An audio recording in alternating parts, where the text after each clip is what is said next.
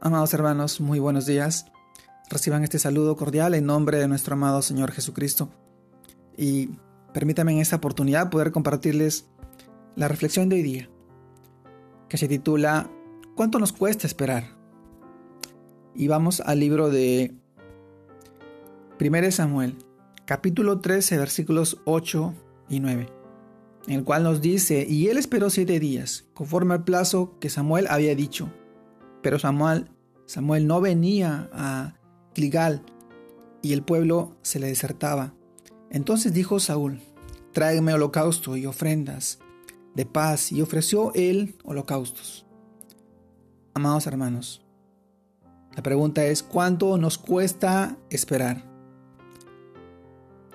Si bien la experiencia del rey Saúl, al no esperar el tiempo que le que el profeta le dijo que esperara le costó su trono. Samuel, que era, que era el sacerdote, le había dicho que esperara una semana para reunirse con él y así juntos ofrecer los sacrificios a Dios. Pero Saúl, al encontrarse asediado por los enemigos, entró en desesperación. Al ver que su ejército se debilitaba y en su afán no quiso esperar más y asumió el lugar del sacerdote que no le correspondía y ofreció un sacrificio que no fue grato delante de Dios. Justamente después de terminar el holocausto, llegó Samuel. Cuando nos agobiaba la desesperación podemos nosotros tomar decisiones apresuradas que nos pueden salir mal. Pensemos si Saúl hubiera esperado un poco más, las cosas para él habrían sido diferentes. Por eso es una imprudencia tomar decisiones sin consultar la voluntad de Dios. A veces en los momentos de crisis es cuando debemos respirar profundo, hacer un alto e ir en oración a buscar el rostro de Dios. ¿Cuántas cosas cambiarían en nuestra vida si aprendiéramos a escuchar la voz de Dios? ¿Cuántas decisiones apresuradas nos han llevado al fracaso matrimonial? O de repente a la quiebra de nuestro negocio, o de repente destruir nuestra propia familia, a meternos en un problema mayor, tratando de buscar soluciones rápidas a nuestra situación. Nos olvidamos fácilmente que los tiempos son de Dios y que Él tiene el control total de todo lo que sucede en nuestra vida y en la vida de, de todos. Y el mundo gira bajo su control. La única forma de permanecer firmes es confiar en Dios y en sus promesas. Recordemos lo que Él dice en el Salmo 37.5. Encomienda a Jehová tu camino y confía en Él, y Él hará. Él hará. Salmos 37, versículo 5. Amados hermanos, ¿cuánto nos cuesta esperar?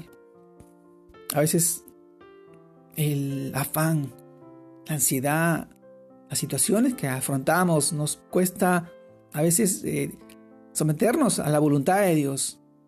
Y a veces eh, por nuestro propio orgullo y soberbia tomamos decisiones apresuradas, pensando que, que es la correcta y no buscamos a Dios en oración, en que Él nos guíe a través de su palabra.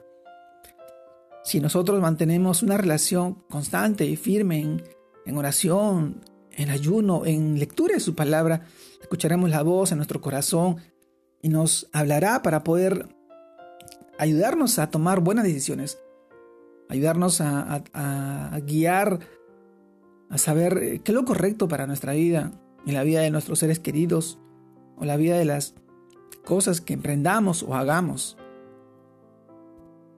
El ser humano por naturaleza es orgulloso, soberbio. Piensa que tiene todo el control y que sus títulos o sus cargos, nombres o trabajos les hacen ser superiores a Dios.